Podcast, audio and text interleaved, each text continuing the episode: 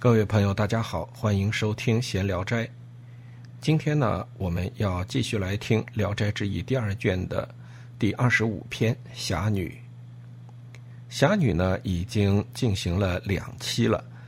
这个故事呢，是我非常喜欢的一个故事，也是整本《聊斋》中，呃，让我最印象深刻的一部。很少看到文言文的故事里面能够这样堆积悬疑的。啊，所以这一部悬疑故事呢，是呃很让人觉得出奇。其实呢，在阅读中国经典文学的时候啊，大家经常会有呃看到这样一个说法，就是呃我们读到的现在的这些经典名著，往往都是评价本、评注本啊，都是这种。什么意思呢？就是除了作者写的原文以外，还有著名的读书人、著名的学者。啊，在上面做的一些批注。那么这些批注呢，呃，古代的线装书里面啊，周围留白比较多。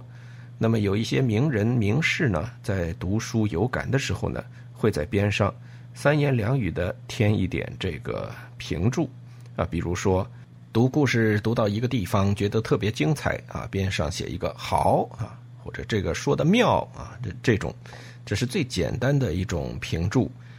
也有一些评注呢，是呃在文辞上啊，对他进行这个褒奖的，或者说批评的等等。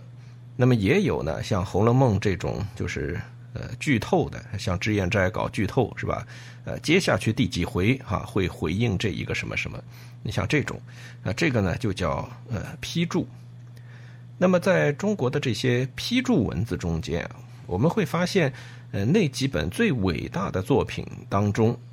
呃，评语里出现的最常见的一个形容词就是“奇”，尤其是像《红楼梦》啦，或者呃《水浒传》这些啊，这个评注中间都有这个字，说这一段写的奇啊，这个人物的塑造写的奇啊，这个人物的语言比较奇，呃，就是奇怪的奇，奇特的奇。那么，如果啊有人要评这个《聊斋志异》的话，我觉得也就。呃，省事儿了，是吧？一个字总结全篇，每一行都齐啊。这个就是《聊斋志异》文章的一个特点啊，应该确实是，呃，行文、语言啊，构筑故事的方式等等都特别的呃奇异。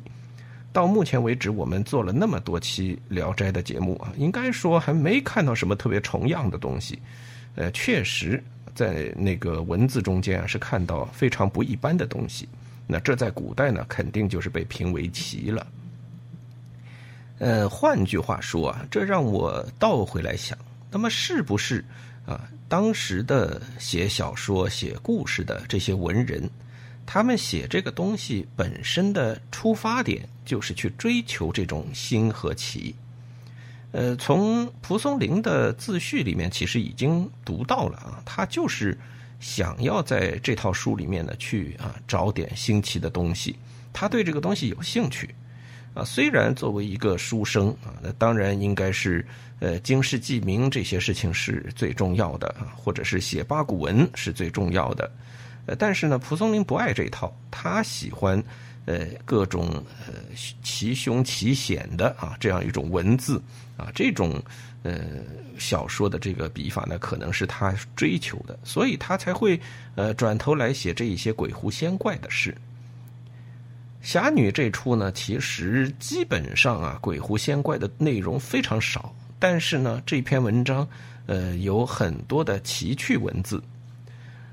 整个故事里面呢，有一只狐狸啊，在上一回已经交代了哈，这个书生。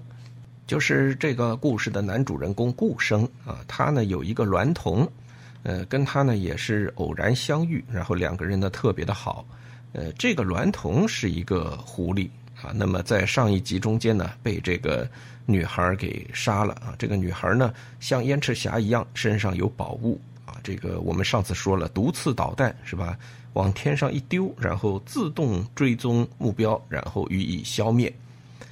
那么，这个是唯一一个超现实的呃物种存在在这个故事中的。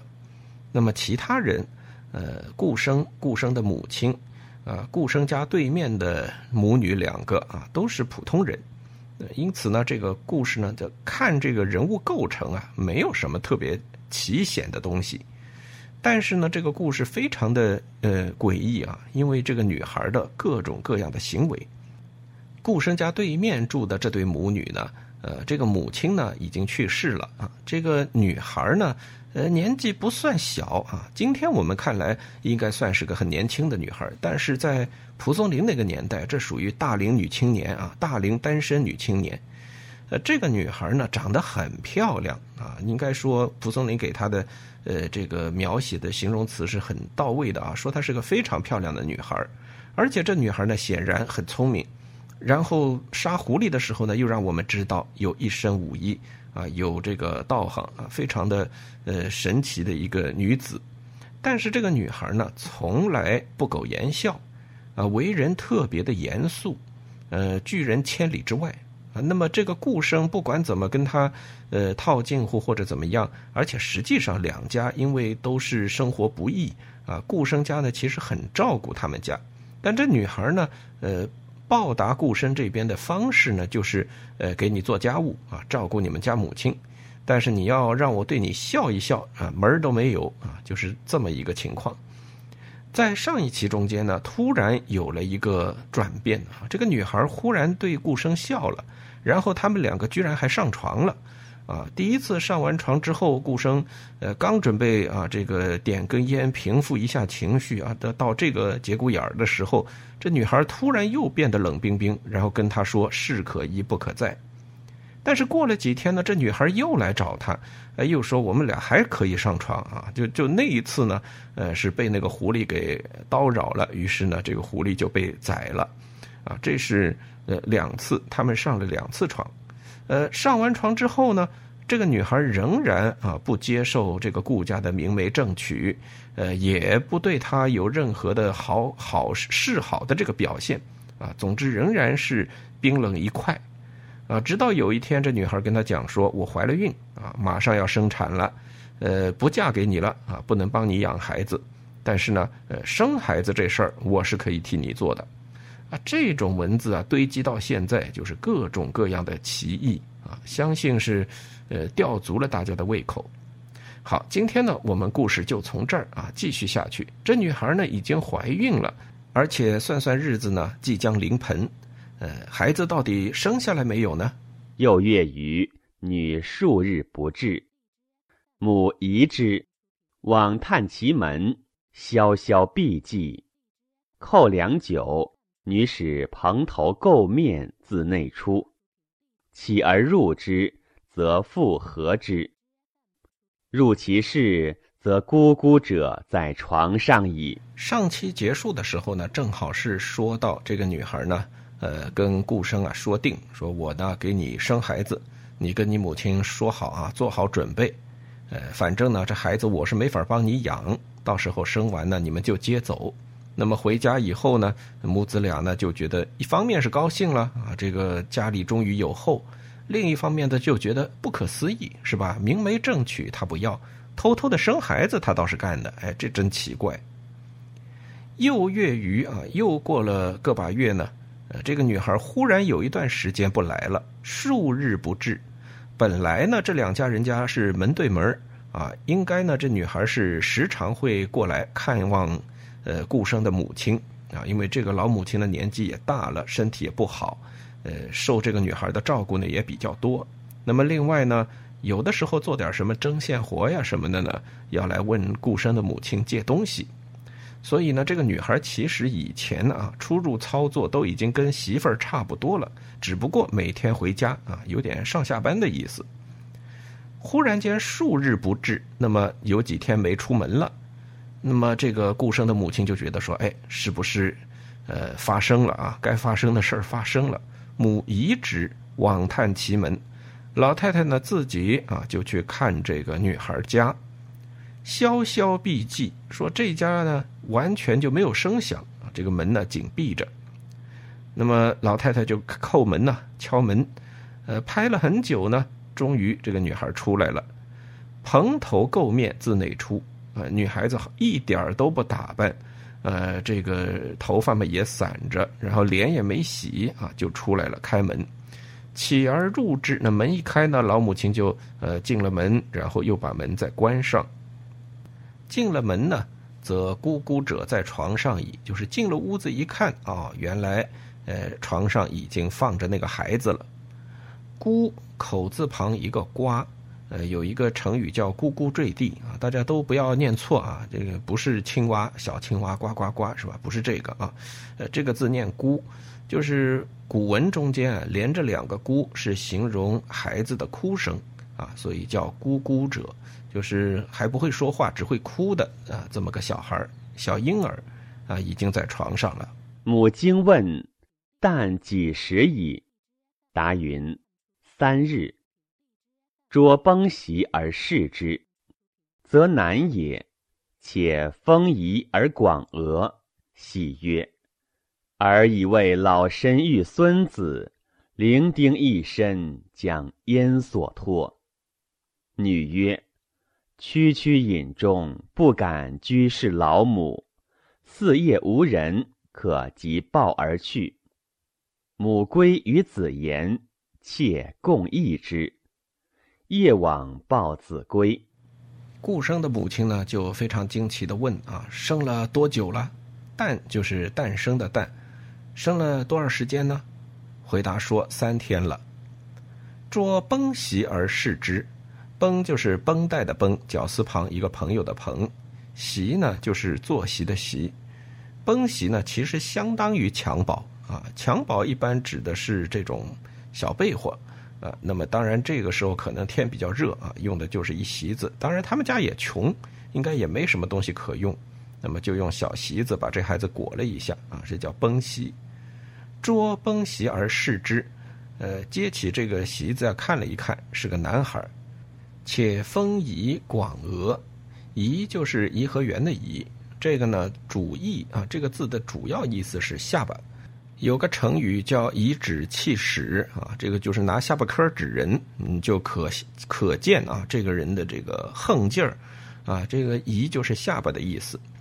丰颐广额呢，在当时是属于呃比较好的长相，就是所谓的天庭饱满，地阁方圆，是吧？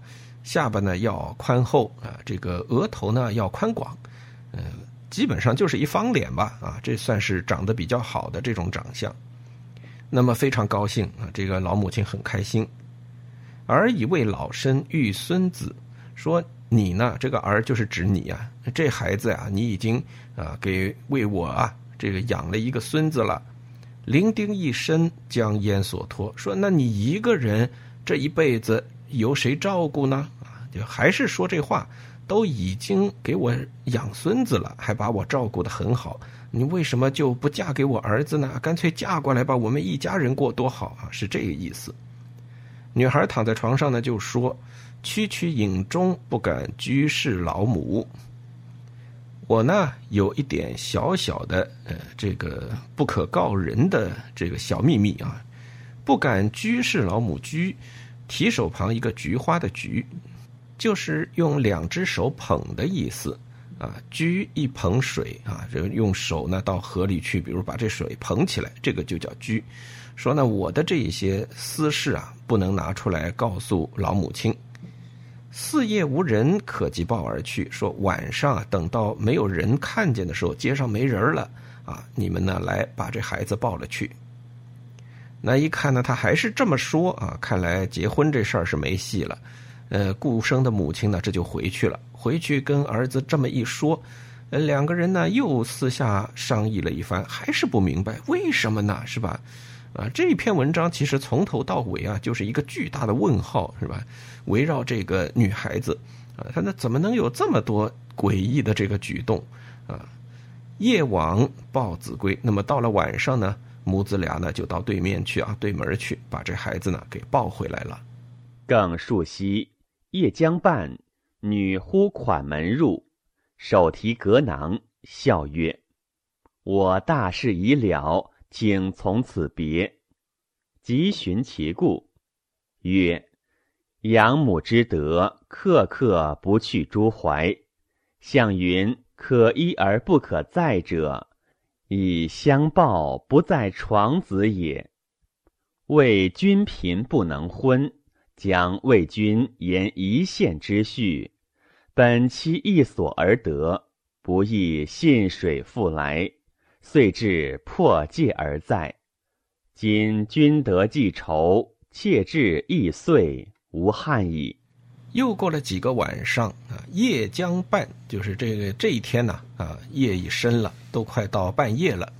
女呼款门入这个款门上次我们说过啊，门开一条缝，人滋溜进来啊。这个进门的不是特别的光明磊落啊，呃，悄悄的进来，手提格囊，笑曰：“手里呢拎着一个皮袋子，笑着对这个呃顾生说。”这个应该说啊，已经是他第三次笑啊。这个女孩其实整篇文章里就笑过三次，啊，第一次、第二次呢都是跟顾生上床了，呃，第三次笑不知道是为什么，啊，笑着说：“我大事已了，请从此别。”好家伙，这回不是为了上床，是为了告别。说我的主要的那件事儿啊已经完成了，那么今天呢，我就是来告别的。呃，这把顾生吓一跳，哎。这怎么半夜的突然间就说这事儿？就问怎么回事？急询其故，询是询问的询。女孩子说：“养母之德，刻刻不去诸怀。”呃，就是说你呀，奉养我母亲的这个呃恩德。因为一开始啊，这故事一开始的时候，这女孩的母亲还在啊，虽然是一个耳朵已经聋溃的这么一个老年人，那但是她。终究还是健在啊，那么母女俩呢，生活过得比较辛苦。那么这个顾生呢，常常去照顾一下，呃，有点什么钱粮啊，赚了点什么钱，那么也分一点给他们。那么老太太过世的时候呢，呃，这个顾生也是说，文章里写的很清楚啊，拼命葬之，就是用了很大的力气啊，这个找了各种各样的工作去筹钱啊，才把这个老母亲呢给下葬了。所以这个呢，是他。对这个女孩的一个恩德，说养母的恩德呢，刻刻不去诸怀。诸啊，诸位的诸啊，诸多的诸，言字旁一个者，这个呢是中国文言字里的一个呃连读字，就是之于啊，就是呃刻刻不去之于怀啊，就是我呢完完全都记在心里，呃每时每刻都想念着啊，没有忘记过。向云可一不可再者，说过去我对你说啊，能干一次不能干第二次啊，就是指他们第一次上床的那一次，呃，完事儿之后，我我刚才也说过啊，女孩对他冒出了一句很奇怪的话，说这事儿咱们就做一次啊，不能做第二次，是为什么这么说呢？因为报恩不在床字。床字啊，床大家理解就是睡觉的这个床字呢，其实最早是床垫啊，一个竹的床垫子，呃，后来呢也引申做床。床字之间，床字之间呢，就是指的一些亲密的事，夫妻间的亲密事。呃，因为大多数都发生在床上嘛，啊，所以叫这个床字事。相报不在床字，意思就是说我报答你的恩情啊，啊，不是在床上。啊，这是这个女孩的，呃，她的这个大志向啊。她说，一般这个小夫小妻的，估计就直接在床上解决一切啊。但我不是啊，我有其他的这个事情，所以呢，呃，报答你的恩情呢，不在床字之间。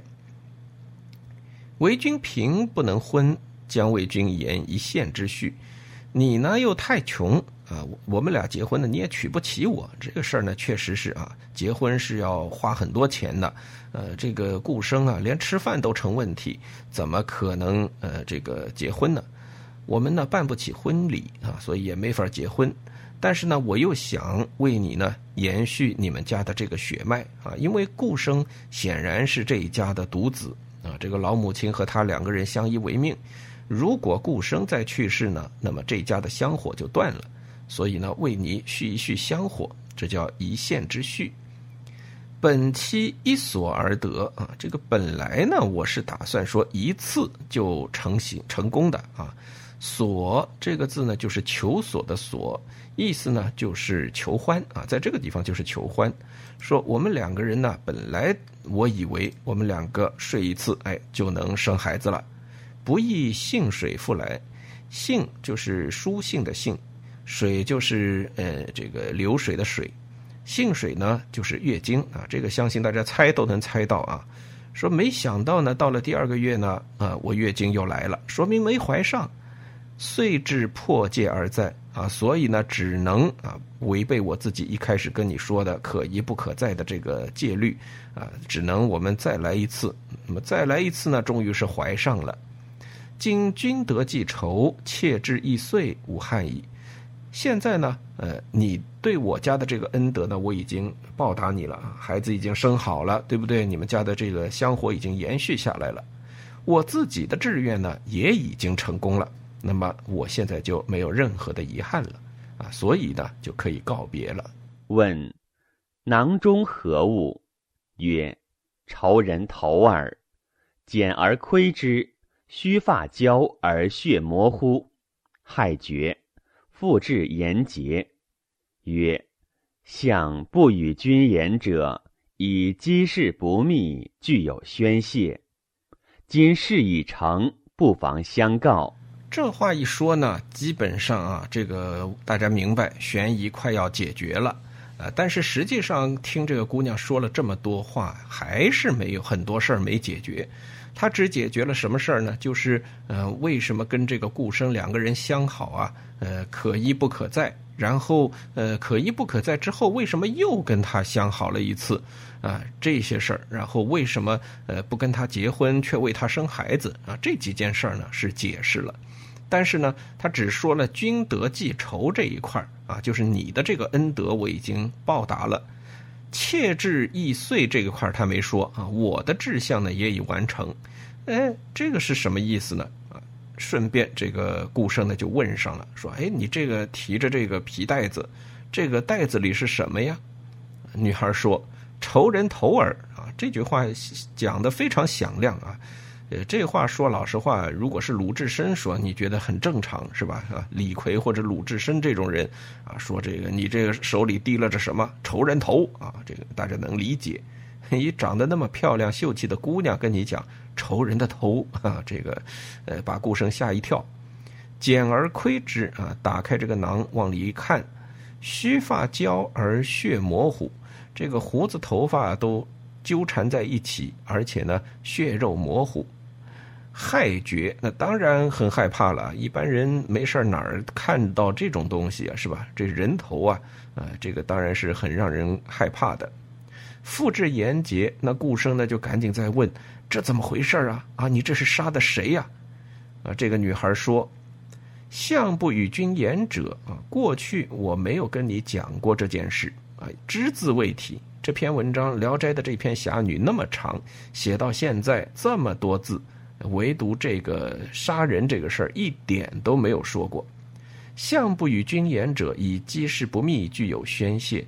说这个事儿啊，我没跟你讲过，是因为如果密谋的时候啊，不不讲点这个保密啊，不保守这个机密的话呢，恐怕有泄露。今事已成，不妨相告。说今天呢，这事儿呢已经做成了，那我呢也可以把这个事儿呢告诉你了。且这人。父母司马献于仇，彼即无家。且父老母出，隐姓名，埋头像，已三年矣。所以不及报者，徒以有母在。母去，有一块肉累腹中，因而持之又久。囊夜出非他，道路门户未忍，恐有讹误耳。女孩对顾生说：“妾浙人，我呢是浙江人，父官司马。这个我不知道为什么白云出秀会读成父母司马，这又不是他们家父母姓司马，是吧？啊，这个女孩呢说，我的这个父亲啊，他的官职呢是司马。呃，这个我们说过啊，陆判里有。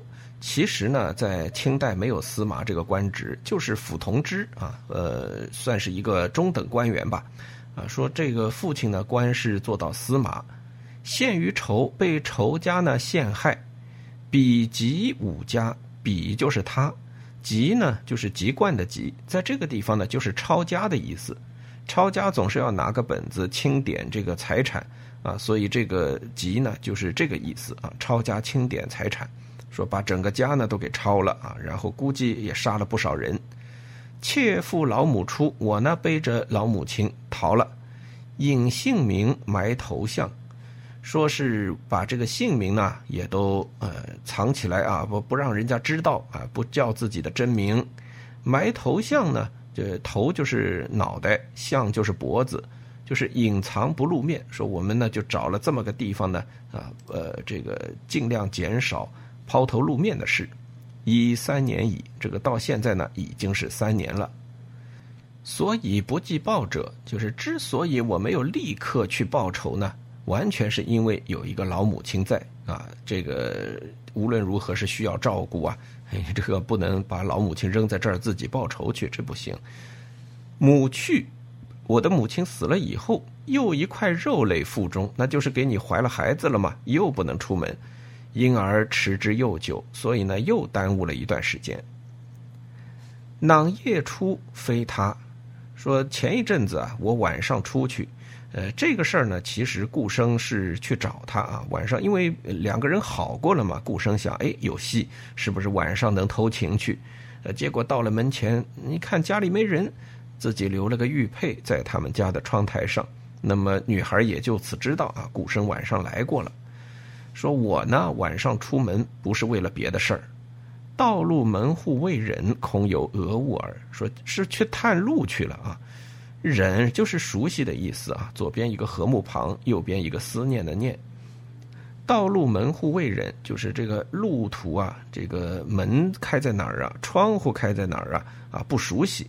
如果不把这个点儿踩好了呢，恐怕会有啊这个危险，会有别的事儿。这才是为什么我晚上经常出门，你晚上来呢找不着我的这个原因。言已出门，又主曰：“所生而善事之，君福薄无寿，此儿可光门闾。夜深不得惊老母，我去矣。”这么一来呢，啊，这个女孩就算把自己身上的这些疑团一一都给解答了。说完啊，就出门去了。出门的时候呢，又嘱咐顾生说：“所生儿就是我们俩生的这个孩子呀，好好的你要看待他啊，好好的看好了他，养好喽。君福薄无寿，说你呀，呃，这个福气不够，呃，没有什么长寿的这个可能，这个基本上就是英年早逝型啊。”但这个孩子可光门履，他有机会怎么样呢？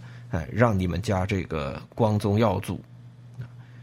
夜深不得惊老母，现在呢晚夜晚已经很深了啊，这个老母亲肯定睡了，不要去惊扰她。我去矣，我这就走了。方凄然欲寻所知，女一闪如电，披耳间遂不复见，生叹惋目立，若丧魂魄。名以告母，相为叹意而已。后三年，生果卒，子十八举进士，由奉祖母以终老云。方凄然欲寻所知，这个指的是顾生啊。顾生当然是很喜欢这女孩啊。这女孩一说走就走啊，这个当然是很伤心。正伤心，想要问他要去哪儿。所知啊，这个“知乎者也”的“知”就是去的意思啊，到哪儿去？女一闪如电，说这个女孩啊，身形一闪，就像电光一般，瞥耳间就是一瞬间就看不见了啊，就不知去向了。生叹惋目立，若丧魂魄。这个顾生呢，就一边叹息啊，一边木呆呆的这个站在那儿，像是丢了魂魄一般。天亮以后呢，啊，这个顾生去见自己的母亲，把晚上发生的这一切，还有这女孩告诉他的这些事儿呢，一一的都说了，相为叹意而已。说两人也没办法呢，啊，只能啊一边养着这个小孙子，一边呢这个叹息啊，觉得这事儿真的是很奇异啊，确实很奇异。后三年，也就是三年以后，过了三年以后呢，这个顾生果然啊病死了。他的孩子呢，一直到十八岁，那也就是差不多又过了十四年，才考上了进士。考上进士的时候呢，呃，老老母亲还在啊，这祖母还在，说老太也是不容易啊，啊，带着孩子带十四年，呃，最终让这孩子能够啊，这个考上进士。犹奉祖母以终老云啊，说这个孩子呢一直呃孝顺自己的这个祖母啊，直至祖母呢老去。这个故事呢，呃，就到这里结束了啊。这么长的一个故事，当然是有意史誓约的。我们来听一下蒲松龄自己怎么讲这个故事。意史誓约：人必是有侠女，而后可以续娈童也。不然，而爱其爱家，彼爱尔楼珠矣。蒲松龄说。人必是有侠女，而后可以续娈童也啊！第一句话呢是带点调侃，呃，笑话这个顾生，说你这个喜欢搞娈童这种事儿啊，呃，要考虑一下啊，家里呢得认识一个侠女啊，才能做这事儿啊，因为不然的话，万一碰到狐狸啊，就惨了，是吧？啊，所以有侠女能替你捉妖除狐，不然啊，就说如果不是这样的话呢？而爱其爱家，比爱尔楼珠矣。呃，这个呢，这个听起来不太明白啊。看的时候也够傲的。呃，爱家和楼珠，先跟大家解释一下啊。这个中国古代文字中间啊，跟珠相关的呃这个字呢，基本上都有一个史的这个部分啊。这个史呢，就是呃最简单就是家庭的家。啊，家呢上面是一个宝盖头。我们说啊，呃，家总得有一个屋顶。那么屋顶下面养什么最主要呢？得养猪啊。下面的这个部分就是这个字就念史啊，其实就是猪的意思。所以中国古代就是有个屋顶，有一口猪啊，这就算一个家了。呃，那么这个史字就是所有跟猪相关的字呢，基本都有这个边旁。那么爱家呢，其实这个家就是。呃，史字边儿右边呢是真假的假的右半部分，呃，换句话说就是把假那里面的人给拿走啊，变成一个史，那么就是这个家字。爱家的意思呢是公主，而爱妾爱家就是你爱她的公主。呃，这个娈童嘛，一般都是指的男和男了。因为古代女人抛头露面的机会少，呃，你真要女性同性也有这个什么呢？呃，不能说肯定没有吧，但至少文学上不太有可能会呃关注这个事儿呀，因为男性的这个呃机会远多于女性啊，所以说这个娈童情况呢一般是男男啊，所以说你喜欢他的这个他这只公猪，比爱尔楼珠矣。楼呢，就是大楼的楼的右半部分啊，那个姓楼的楼，呃，楼珠呢就是母猪，爱家和楼珠这两个呢都是《左传》里的呃典故啊，就是当时是说定价定了一只公猪啊，结果送来一只母猪啊，好像是这么个呃说法。那么那个用的就是爱家和楼珠，蒲松龄在这儿用的呢，就是说你爱他这只公猪。他呢，倒反而在你家里爱你们家的这个母猪了。你们家的母猪当然指的就是妻妾了，是吧？这个你家里本身的女子，呃，这也是这篇文章中间的一个情节啊。因为这个，呃，栾童在顾生家里啊，就是盯着这个女孩看。这个对门这个女孩来借针线啊，进进出出，呃，这个小男孩呢，经常就盯着她看。那么这个女孩呢，就特别的不高兴，呃，这才引发了两个人之间的矛盾，啊，那么最终是刀兵相见，这是蒲松龄为这么长的一篇《聊斋志异》，呃，篇目侠女所写的一个意史誓约，呃，这个意史誓约不长，而且我觉得呢，也不是关乎这本这个故事的这个主旨，只不过是。卡了，就是进入《聊斋志异》这个选题材选择的时候啊，蒲松龄可能看到的一个一个点啊，这个点也不是他的重点。这篇文章重点在哪儿呢？我其实觉得啊，今天我们看侠女这个故事，呃，不得不惊叹蒲松龄居然还有写悬疑小说的这个技巧，这个几乎就是一本。我们说起来叫本格侦探小说的标准写法，虽然文字短了一点少了一点精炼了一点但是五脏俱全啊，是吧？啊，首先这个故事一开始，主人公视角啊，根本跟这个重大案件无关啊，这个主人公完全游离在案件之外，呃，这种写法就很精彩啊，因为正是这一写法，就这个顾生啊，呃，跟这个司马家一点关系都没有，对不对啊？这个女孩她母亲，呃，她爹遭的这个呃冤狱这些事儿，跟她根本没有关系啊，她完全不知道，不是一个阶层的人。但是呢，从他的视角看来呢，就比较容易看到那个隐姓埋名的侠女的这个作为。那既然人家隐姓埋名了嘛，呃，自然这个故事的来龙去脉，你这个主视角的人是不可能非常清楚的，啊，所以这个地方就可以做很多悬疑的文章。嗯，蒲松龄呢写了很多增加这个悬疑的呃内容，比如说这个女孩啊，说话经常冷冰冰的啊，这是一个。呃，除此之外呢，还有就是，哎，跟他一会儿笑啊，一会儿上床。啊，一会儿呢又跟他可一不可再啊，这个拒人千里，呃，问他什么呢，他也不答。晚上这个顾生去找这女孩偷情，哎，这女孩又不在家，啊，这个多呃多离奇是吧？啊，那个年代女孩不在家是一件非常离奇的事儿，他们家又没有丫鬟，又没有亲戚是吧？啊，不可能说女孩子一个人就出门去了。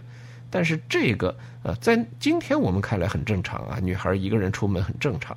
但在那个年代，女孩一个人出门是完全不可思议的事啊，属于重大悬疑。所以在这个故事中间，蒲松龄写了很多悬疑。那么这些悬疑呢，随着故事的进程啊，有的是在中途就给解决了，比如说那个小狐狸的事儿啊，那个那个白狐狸的事儿啊，中途就给解决了。但是呢，关于这女孩身上的所有的一切的悬疑，都一直留着。留到什么时候呢？留到整篇文章的结尾，啊，由一个呃人物，就是在这个故事里，就是侠女自己啊，她来说我为什么这么做，为什么那么做，啊，说出来，大家一听，哎，很有道理，这就是推理小说的结尾的那个推理秀嘛，是吧？啊，这个最后豁然开朗啊，剧情中的所有人物都听到了这个故事，然后击节称叹啊，说这个，哎呀，这个原来是这么回事儿。